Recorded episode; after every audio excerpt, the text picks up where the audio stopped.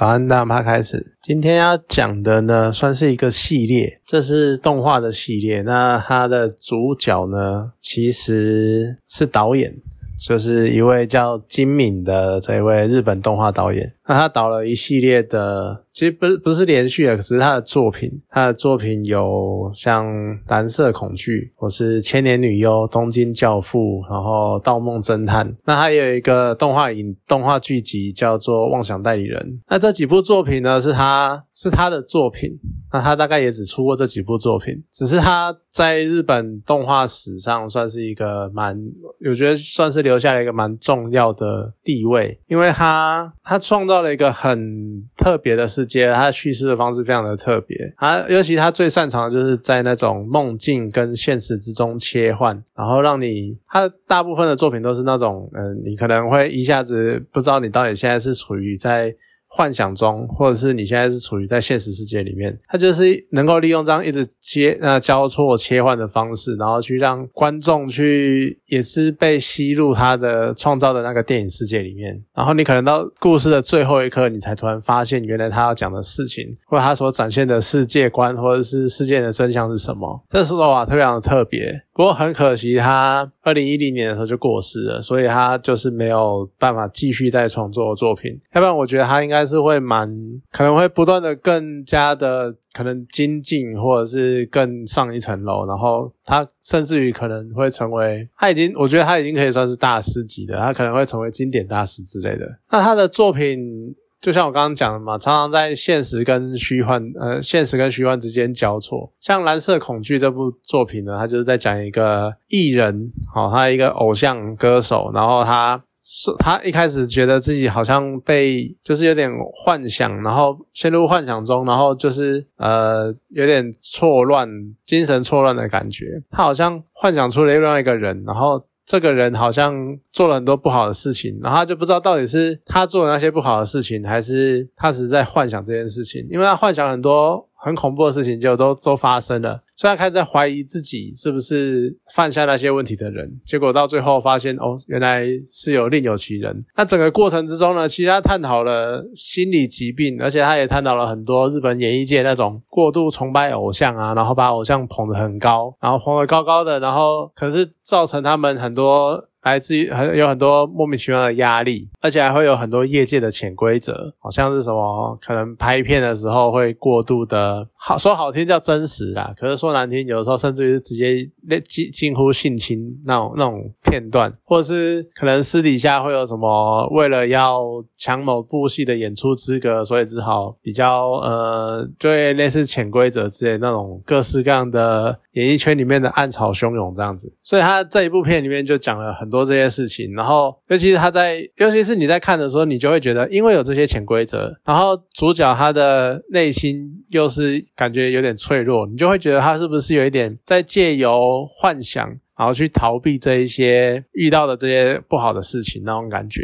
结果在最后的最后才发现，原来是其他人，然后有点类似转换他们的，有没有转换就是幻想，想想幻想自己是他的话，然后会做出什么样的举动那些的，所以算是蛮特别的作品。但那时候看的时候，他为什么会恐惧？就是因为你，因为他整个整体的风格就非常的悬疑，然后你也会觉得，哎，这到底是真的还是假的？那到底会发生什么事情？这样子。再来，就这部就是这部作品。那再来是《千年女优》。《千年女优》的话呢，它是借由一个女生，那个女演员。他就是已经很老了，然后退休了，然后某一个人去访问他，然后去采访他这样子啊。我那个时候看的时候，其实我一开始看预告，我一直很好奇，因为日本常常会有这种非常长寿的传说，像什么八百比丘尼这种什么活了八百年的，所以我一开始以为千年女优的意思呢是这个女优其实实际上活了一千年，然后活过非常长的时代，然后所以她在各个时代拍过电影这样子。我一开始以为是这个样子，结果后来到结果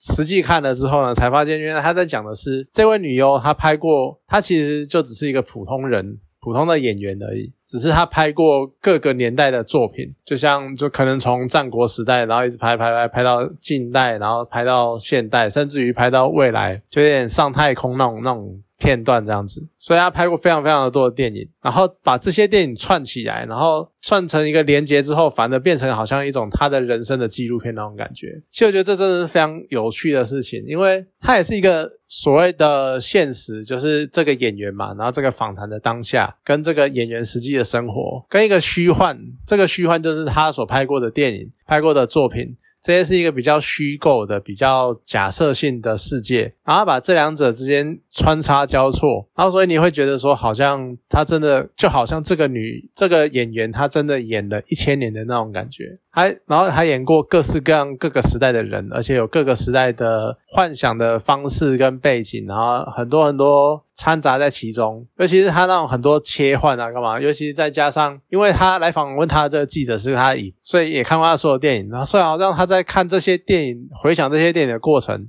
就好像他也在穿梭那些时空的那个样子，我觉得也是蛮有趣的。那当然，然后再来是他另外一部作品叫《东京教父》。那《东京教父》呢，其实他就是讲一个两个男人，算其中一个是呃人妖。然后他们在圣诞夜的时候捡到一个婴儿，然后发生了很多很多事情，而这些事情都发生在一天之内。那这算是一个也是蛮有幻想性的。不过我个人啊，我自己会觉得《东京教父》的剧情稍微平淡一点，或者是比较没有特别的记忆点，所以对我来说好像还好。不过这毕竟是个人观点啊，就可能有什么我看不懂，或者是我不够了解的地方。那再来是妄想代理人。他自己是一个，这算他这算是他自己呃，金敏他第一次制作一个电视动画的感觉。然后呃，他在讲的是一个女孩，然后她因为幼年曾经发生过一些事情，但他一直但有点类似潜意识，然后他不知道。结果呢，他的潜意识创造出了一个呃一个，你不能讲你不能讲他是坏人，但反正他创造了一个比较凶恶的人啊，他叫什么什么球棒之类的，然后反正他就是拿着。一个少年，然后拿着球棒到处打人，然后结果导致他很多很多人，或者是很多这个女孩身边的人，可能会对他有伤害，或可能到对他造成一些心灵创伤的人，都被这个少年球少年球棒袭击，然后被他们殴打，然后出了很多伤害事故这样子。你在看的时候，你会觉得说，这就是他一贯的手法，他就是现实跟。幻想会交错，所以你一开始会非常迷惑，他到底你是真的是有人在打，那你到底打人的这一个到底是真的还是假的？结果。后来才发现，因为我看就是很迷惑，因为感觉上他前面好像已经很早就讲出来了，少年球棒好像是真实存在的人，可是到后来又发现，诶，他是幻想出来的，所以其实动画到最后的一个概念就变成是，他其实幻想出来的这个东西已经变成实体了。那这也是一个蛮有趣的呈现方式，就是你幻想的事物成真。然后这个人真的会有点类似保护你的潜意识或者什么的。那当然，最后就也是这个少这个主角少女，她终于面对当年的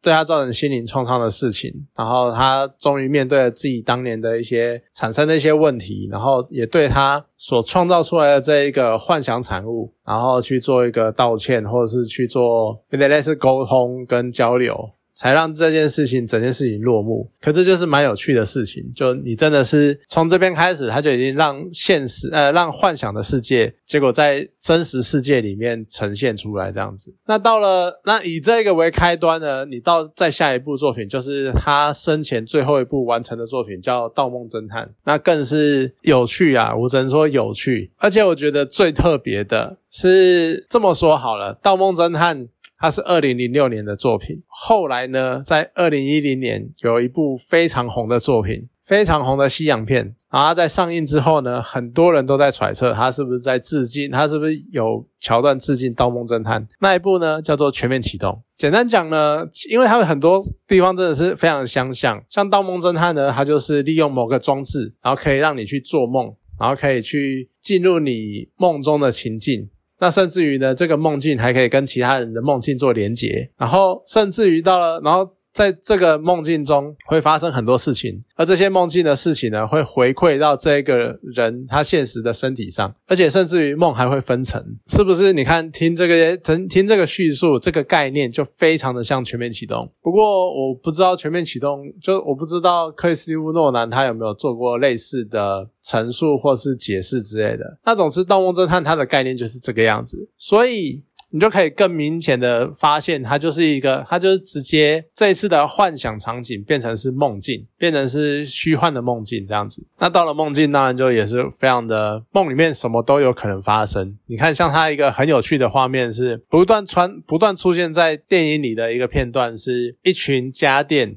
跟一群人偶在做一个大游行，那那个大游行的场景，其实我就我觉得就很像那种日本鬼怪传说里面最常讲的百鬼夜行，有点类似每个东西、每个物品，他们都有他们的意识、他们的心灵，那所以导致进而发生是你每个人连上了他电影里面呃动画里面的那一个机器。然后去做梦的时候，你就会投射在某项、某件、某件物品上面。那这个物品可能是你有感情的东西，或是你有，或是你遗弃的，或是挂在，反正就是挂挂在你心头上的东西。然后，所以你的身、你的意识就会附着在上面，然后跟着大家一起游行。其实这也有点借用了那种日本本来就是相信所谓的灵、所谓的鬼都是物品使用久了他们会产生的灵性或干嘛的。所以百鬼夜行很多都是从像我们很常很常看到那种什么雨伞鬼，就是雨伞用多了。之后雨伞雨伞所产生出来的灵那种感觉，所以真的就很有趣。它结合那种鬼怪传说，然后跟现实的一些事情，而且到了最后呢，它又再度的模糊了梦境跟现实的边界，它让这些。